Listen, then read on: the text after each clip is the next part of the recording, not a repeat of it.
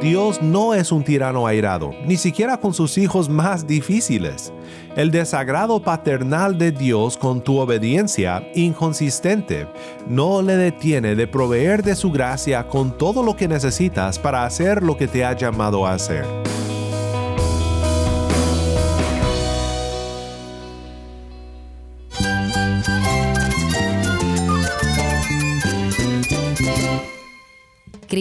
Es todo para mí. Mi Salvador, mi amigo, mi guía. Cristo es mi verdad. Es nuestra guía, nuestro faro. Cristo es el Señor y Salvador. Nuestro protector, nuestro amparo, nuestra fortaleza. Es Jesús, el único que te lleva a Dios, el único camino, la verdad y la vida. No hay más ningún camino, es Jesús.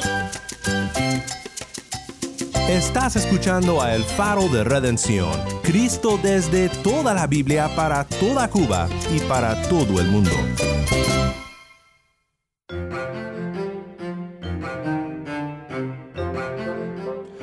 Hola, mi nombre es Daniel Warren, gracias por acompañarme aquí en El Faro.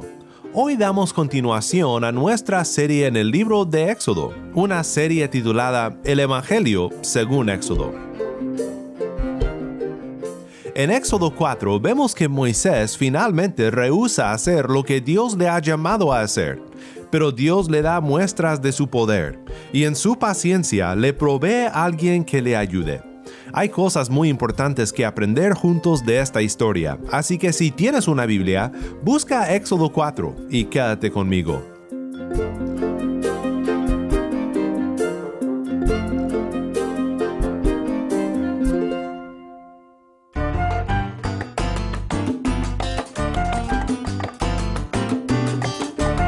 El faro de redención comienza con Cuba Lava. Esto es mi riqueza.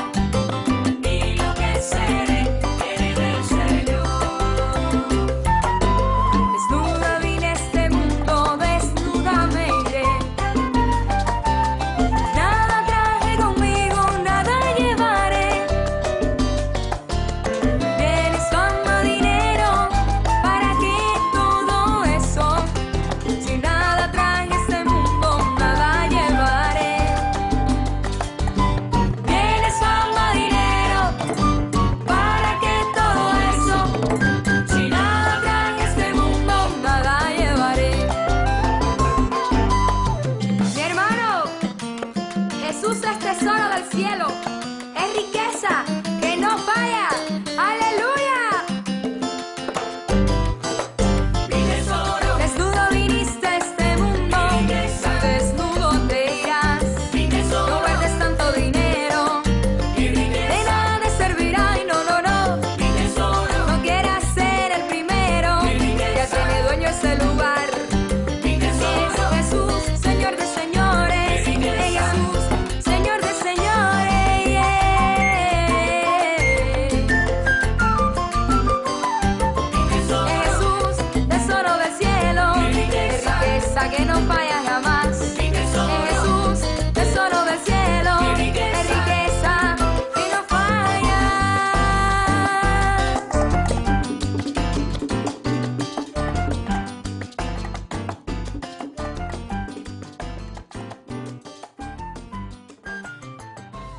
Mi riqueza canta Cuba Lava. Mi nombre es Daniel Warren y esto es el faro de redención. Cristo desde toda la Biblia para toda Cuba y para todo el mundo.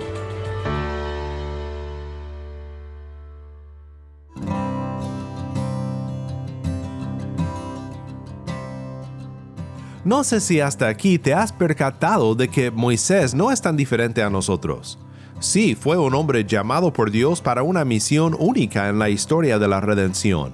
Fue un profeta de Dios y fue un tipo de Cristo en su rol tanto como profeta como mediador de su pueblo. Pero fue un hombre débil, con temores, dudaba de sí mismo. No estaba nada seguro que él era el indicado para cumplir el propósito al cual Dios le había llamado. ¿Te puedes identificar con Moisés? Aquí en nuestro pasaje de hoy, Moisés vuelve a sus dudas. Dos veces más intenta buscar una salida. De hecho, finalmente le pide a Dios que envíe a otro. Al final de nuestro tiempo veremos cómo Moisés es similar a Cristo como un tipo del Mesías venidero. Pero veremos también cómo Cristo es mejor que Moisés. Solo quiero adelantarme y decir que la reticencia de Moisés en obedecer a Dios y responder a su llamado por fe nos prepara para esperar un mejor mediador, que no solo es más que capaz para responder al llamado de Dios, pero que lo hace en perfecta obediencia al Padre, para obtener redención para nosotros su pueblo. Escuchemos ahora la lectura de nuestro pasaje. Nuestra lectora Taimí Zamora nos acompaña con la lectura desde La Habana. Moisés respondió, ¿y si no me creen, ni escuchen mi voz? Porque quizás digan, ¿no se te ha parecido el Señor? Y el Señor le preguntó, ¿qué es eso que tienes en la mano? Una vara, respondió Moisés. Échala en tierra. Le dijo el Señor, y él la echó en tierra y se convirtió en una serpiente. Moisés huyó de ella. Pero el Señor dijo a Moisés, extiende tu mano y agárrala por la cola. Él extendió la mano, la agarró y se convirtió en una vara en su mano. Por esto creerán que se te ha parecido el Señor, Dios de sus padres, Dios de Abraham, Dios de Isaac, Dios de Jacob. Ahora mete la mano en tu seno, añadió el Señor. Y Moisés metió la mano en su seno, y cuando la sacó, estaba leprosa, blanca como la nieve. Vuelve a meter la mano en tu seno, le dijo él. Y él volvió a meterla en su seno, y cuando la sacó, se había vuelto como el resto de su carne. Y sucederá que si no te creen, ni obedecen el testimonio de la primera señal, quizás crean el testimonio de la segunda señal. Pero si todavía no creen estas dos señales, ni escuchan tu voz, entonces sacarás agua del Nilo y la derramarás sobre la tierra seca y el agua que saques del Nilo se convertirá en sangre sobre la tierra seca. Entonces Moisés dijo al Señor, Por favor, Señor, nunca he sido hombre elocuente, ni ayer ni en tiempos pasados, ni aun después de que has hablado a tu siervo, porque yo soy tardo en el habla y torpe de lengua. Y el Señor le dijo, ¿quién ha hecho la boca del hombre? ¿O quién hace al hombre mudo o sordo, con vista o ciego? ¿No soy yo, el Señor? Ahora pues, ve, y yo estaré con tu boca, y te enseñaré lo que has de hablar. Pero Moisés dijo, Te ruego, Señor, envía ahora el mensaje por medio de quien tú quieras. Entonces se encendió la ira del Señor contra Moisés, y le dijo, ¿No está allí tu hermano Aarón, el levita? Yo sé que él habla bien, y además, ahora él sale a recibirte. Al verte, se alegrará en su corazón.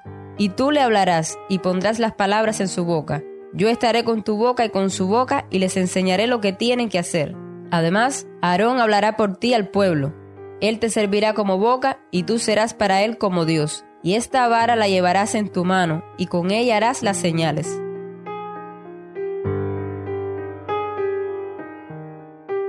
Muchas gracias, Tai. Nuevamente, esto fue Éxodo 4, 1 al 17.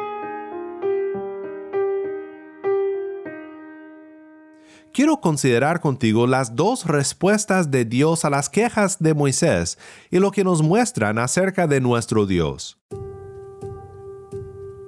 Primero, Dios responde a la primera queja con milagros que muestran su poder. Moisés sigue con la misma queja y duda de siempre. ¿Quién soy yo para hacer esto a lo que me estás llamando? El enfoque de su nueva queja es una duda de su credibilidad con el pueblo de Dios. Y si no me creen ni escuchan mi voz, porque quizás digan, no te ha aparecido el Señor. Podemos decir, ay Moisés, ¿qué no estás viendo a Dios mismo hablarte de en medio de una zarza que arde sin consumirse? ¿Acaso no han sido suficientes todas las cosas que Dios ya te ha dicho, que ya te ha prometido? Pero creo que nosotros por igual dudamos con Moisés que las personas nos escucharán cuando venimos predicando un mensaje de salvación en Cristo. ¿Acaso no es cierto? Pensamos que dirán, ¿quién eres tú y por qué debo creer que Dios te ha enviado? Pensamos que nos tacharán de locos, fanáticos o necios. Así que primero veamos cómo los milagros que Dios le da a Moisés para hacer muestran el poder de Dios y luego pensemos en cómo nosotros tenemos algo aún mejor que milagros que ofrecerle al mundo incrédulo. Mira lo que Dios hace en los versículos 2 al 5.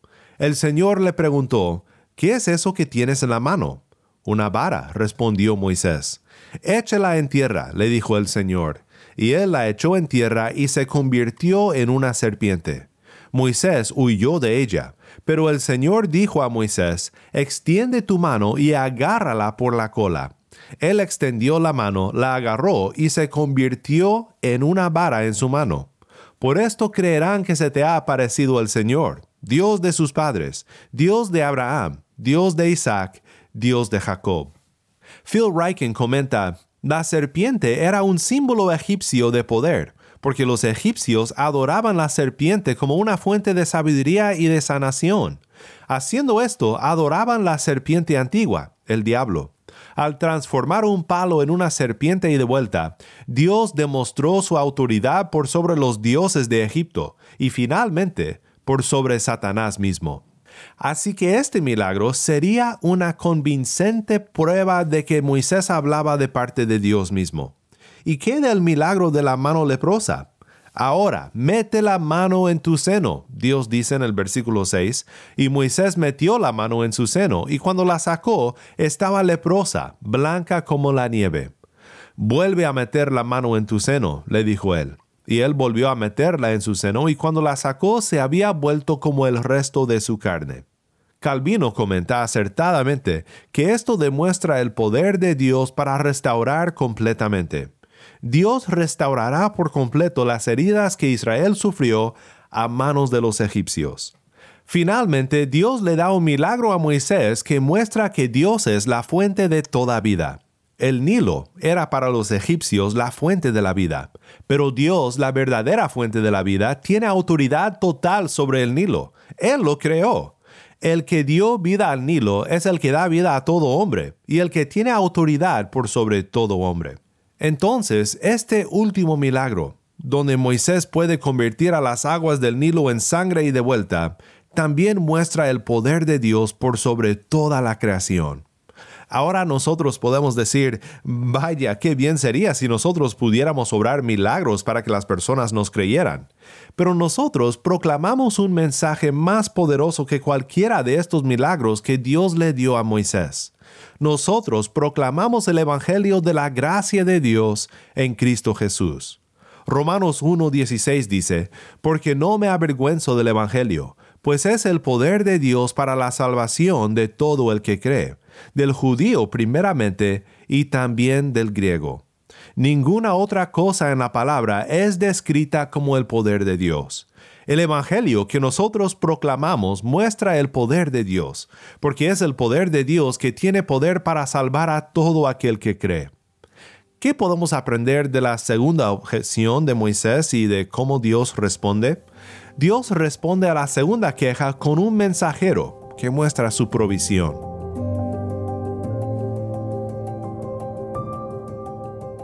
John D. Curry comenta, Moisés afirma que no es un hombre de palabras, y esto ha sido literalmente desde ayer o desde tres, es decir, desde hace tres días. Es un decir en hebreo que simplemente significa previamente. Nunca ha sido elocuente. Y añade, ni aun después de que has hablado a tu siervo. El punto de Moisés es que nada ha pasado en la zarza ardiente para cambiar el hecho de que no es un hábil orador nada milagroso ha ocurrido para cambiar sus habilidades de discurso. Pues ¿cómo responde Dios? Dios responde de dos maneras. Primero debemos notar que Dios se enoja. Literalmente le sale humo por la nariz, como cuando ves a un toro enojado. ¿Acaso Dios ha llegado a su límite con Moisés? Basta con decir que la ira de Dios es limitada con sus siervos. El tirano airado aplasta al siervo, le quita la paja para hacer ladrillos sin reducir su cuota diaria. Éxodo 5, 6 al 8. Pero Dios no es un tirano airado, ni siquiera con sus hijos más difíciles. El desagrado paternal de Dios con tu obediencia inconsistente no le detiene de proveer de su gracia con todo lo que necesitas para hacer lo que te ha llamado a hacer. Primero Dios le recuerda con quién habla. ¿Quién ha hecho la boca del hombre? ¿O quién hace al hombre mudo o sordo, con vista o ciego? ¿No soy yo el Señor? Ahora pues, ve y yo estaré con tu boca, y te enseñaré lo que has de hablar. Cuando Moisés se queja de que no es un hombre de palabras, Dios dice en efecto, Yo hice tu boca, Moisés. ¿Acaso no crees que sé con quién estoy trabajando enviándote a Egipto? Debes recordar eso cuando dudes de que el Señor sabe lo que hace cuando te envía a hacer lo que sea que te ha llamado a hacer. Pero Dios también da mayor gracia. Aarón es un don de la gracia de Dios para Moisés. Le envía un mensajero para ayudarle. En esto vemos lo que dice Matthew Henry cuando dice, Dios se desagrada justamente con algunos sin rechazarlos. Con gracia razona aún con sus hijos difíciles, y los vence como los hizo con Moisés aquí, con gracia y bondad. Nosotros también tenemos a alguien que nos ayudará cuando no sepamos qué decir. Jesús dice en Lucas 12, 11 al 12, cuando los lleven a las sinagogas y ante los gobernantes y las autoridades, no se preocupen de cómo o de qué hablarán en defensa propia, o qué van a decir, porque el Espíritu Santo en esa misma hora les enseñará lo que deben decir.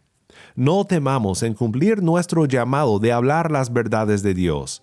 El que nos llamó hizo nuestra boca, y también la llenará de las palabras que debemos decir.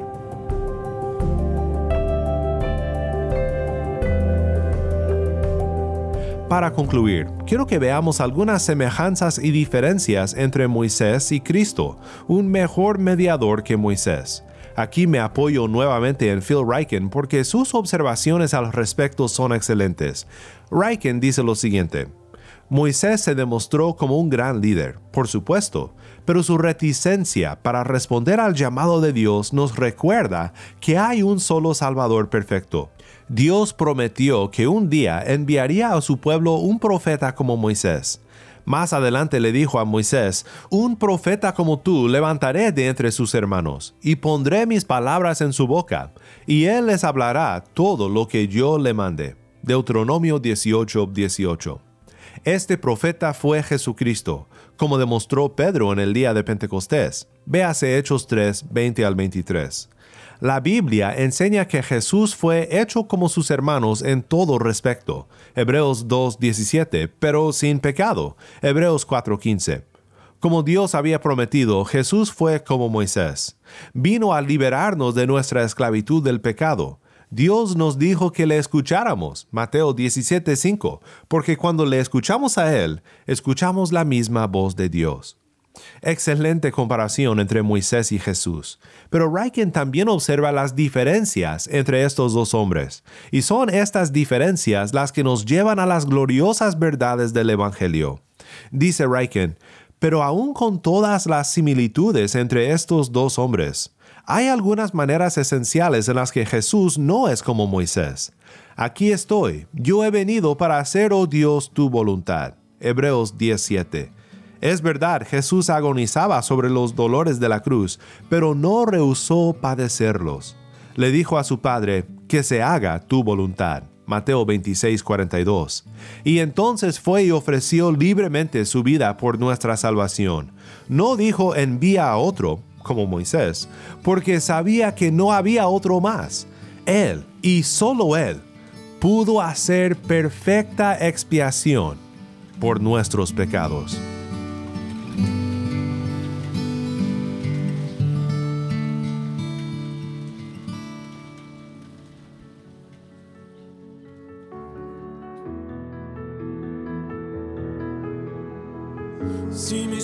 resbalan al andar, me golpean las olas sin cesar y siento que me ahogo en el mar. Escondido en tu gracia estoy, aferrado a tu promesa, oh Dios, de que hasta el final me sostendrás. La roca de la roca fiel, poderosa es su voz. La roca de mi salvación,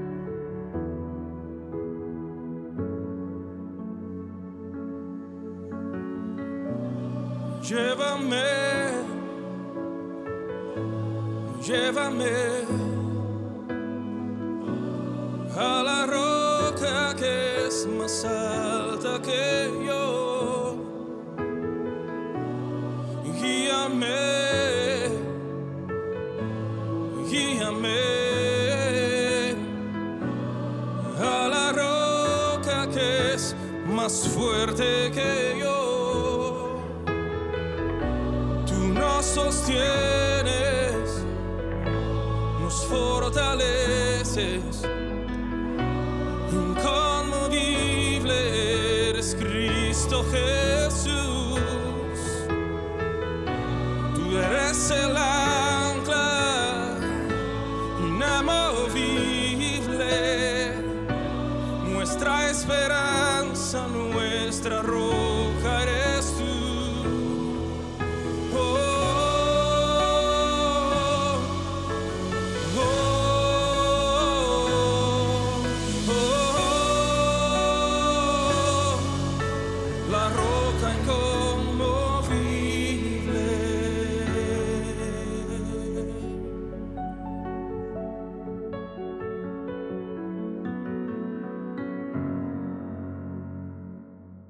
La roca inconmovible canta para su gloria. Mi nombre es Daniel Warren y esto es el faro de redención.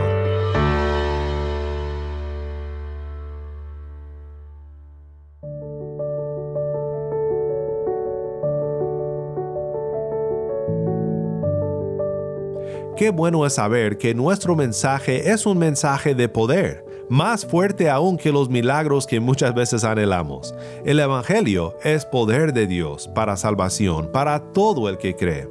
Estoy agradecido hoy por Cristo, quien hizo la voluntad de Dios sin vacilar, para mi redención, para redimirte a ti, si por la fe vienes a Él. Mi anhelo es que llevemos este mensaje al mundo con valor y con confianza en nuestro Dios.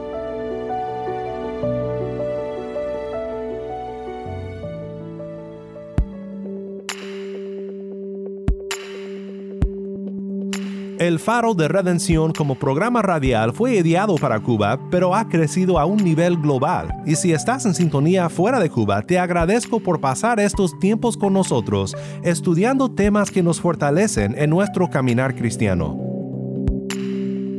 ¿Tienes una historia que contarnos sobre cómo el faro de redención está impactando tu vida? Mándanos un correo electrónico a ministerio también nos ha encantado oír de oyentes por medio de WhatsApp y los mensajes de voz.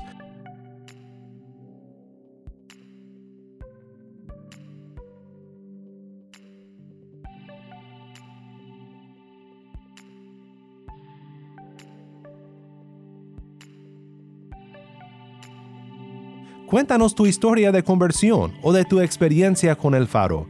Nuestro número de WhatsApp es 1786 373-4880. Una vez más, nuestro número de WhatsApp 1786-373-4880.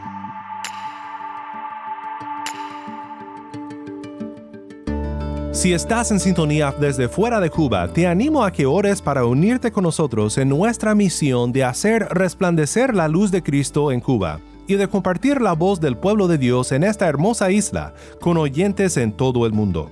Para hacer tu donativo a este ministerio apoyado por personas como tú que aman a Cuba y que aman a Cristo, visita nuestra página web elfaroderedención.org diagonal donar.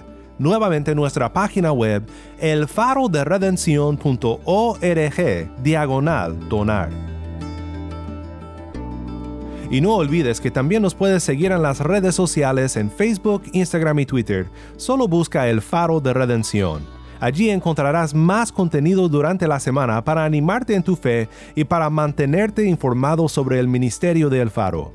Para más información sobre este ministerio y sobre cómo tú puedes formar parte de nuestra misión, visita nuestra página web elfaroderedención.org. Gracias por tu sintonía y que Dios te bendiga con su gracia.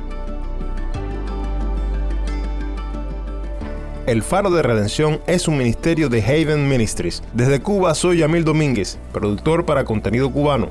Nuestro productor ejecutivo es Moisés Luna y Tammy Zamora es nuestra lectora.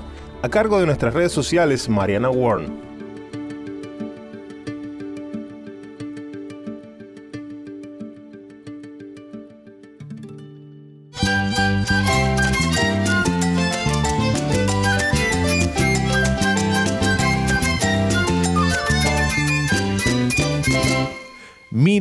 Daniel Warren. Te invito a que me acompañes la próxima semana cuando seguiremos viendo a Cristo en toda la Biblia, aquí en el Faro de Redención.